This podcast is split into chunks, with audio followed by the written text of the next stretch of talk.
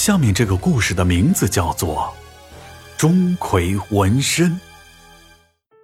俗话说：“这纹身不纹老钟馗，避鬼不成反招贼。”一九年的时候，我刚毕业，当时年少无知，在一个酒吧做保安。为了能显现自己很厉害，就在胳膊上纹了个钟馗。可自从纹了钟馗以后，我可算是倒霉到家了。什么花盆砸脑袋，走路摔膝盖各种倒霉的事儿全都摊上了。最厉害的一次，是我正在去酒吧的路上，突然听到身后发动机轰鸣，一转头，一辆车子飞速地朝我冲了过来，看样子是失控了。司机此时也是一脸惊恐，踩刹车也没用。好在我眼疾手快，拼命一躲，但还是被车子擦到了，被撞出去五六米远，在地上滚了几圈后，我的 T 恤被磨得卷了起来，身上也被擦伤了一大片。当我看到血把我的手臂上的纹身染红，那钟馗变得狰狞无比时，我才相信。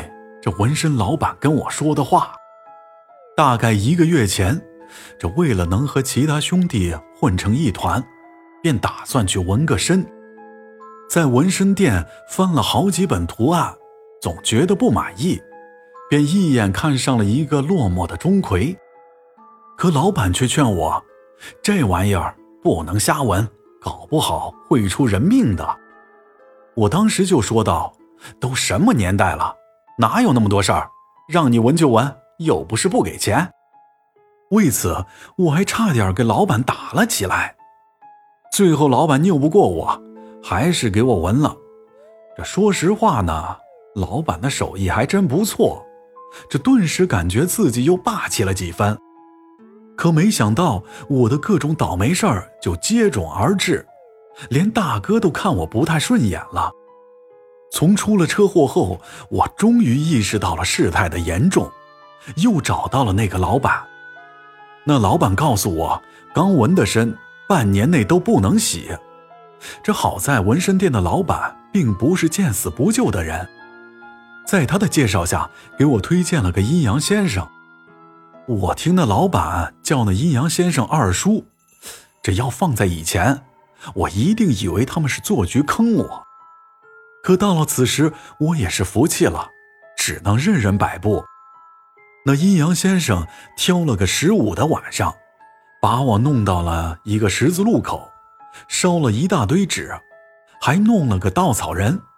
这稻草人上写着我的生辰八字和姓名，让我印了个血手印。然后先生嘴里念念有词：“王家千岁多海涵，小子年幼犯天言。”一缕冤魂随火去，放他安乐度余年，请您高抬贵手。这话刚说完，就把那个稻草人扔进了火堆。也不知道是不是我的心理作用，那稻草人刚燃烧起来，我的身体好像也热乎了不少。紧接着，老先生嘱咐我，这几天晚上少出门，在家待着睡觉，开着灯。还让我少搞那事儿，损阳气。白天多出去晒晒太阳，多吃点葱姜蒜啥的。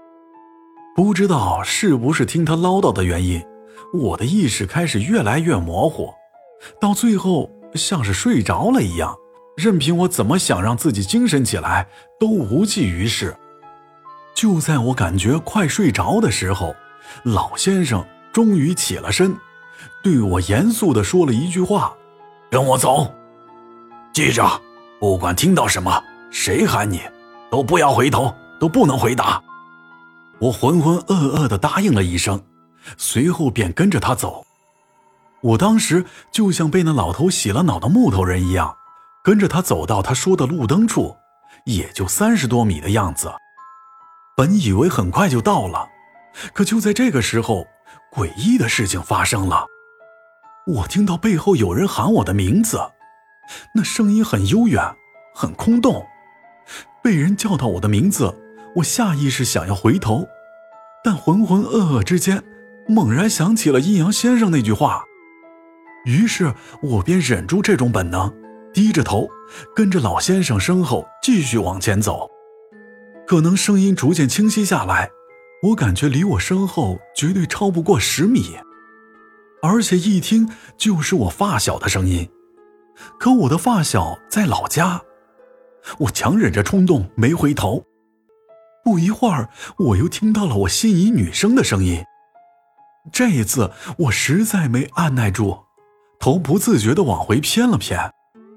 我用余光看到，就在刚刚我们烧纸的地方，站着我的亲朋好友，还有心仪的女生。只是我隐约感觉到他们有些诡异，明显看到他们在黑暗中冲我狞笑，还挥舞着手。我被这种感觉吓了一身冷汗。猛地又想起了老先生的话，赶紧将头转回来，继续低着头赶路。我努力想要屏蔽这些声音，埋头赶路，可那些声音依旧源源不断的在我耳边响起。之后，我虽然没有回头，但却很清晰的感觉到他们始终在我不远处冲我招手，向我喊着。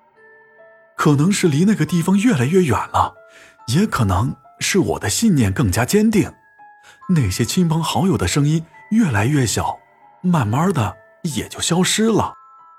就这样，我一路跟着老先生走着，也不知道走了多久，终于周围模糊的场景变得清晰，那种浑浑噩噩的感觉终于褪去，我的意识也越来越清晰。老先生停下脚步，让我回家，嘱咐我。以后别瞎弄这些乱七八糟的。我当时看到那位老先生也是一脸疲惫，看起来刚才一路上他也不轻松。我向那位老先生道谢后，便回了家。之后再也没有发生过什么意外。半年以后，我赶紧去纹身店，把那个钟馗纹身给洗了。好了，本期故事到此结束。如果喜欢洛哥讲的故事，就请分享给你的朋友吧。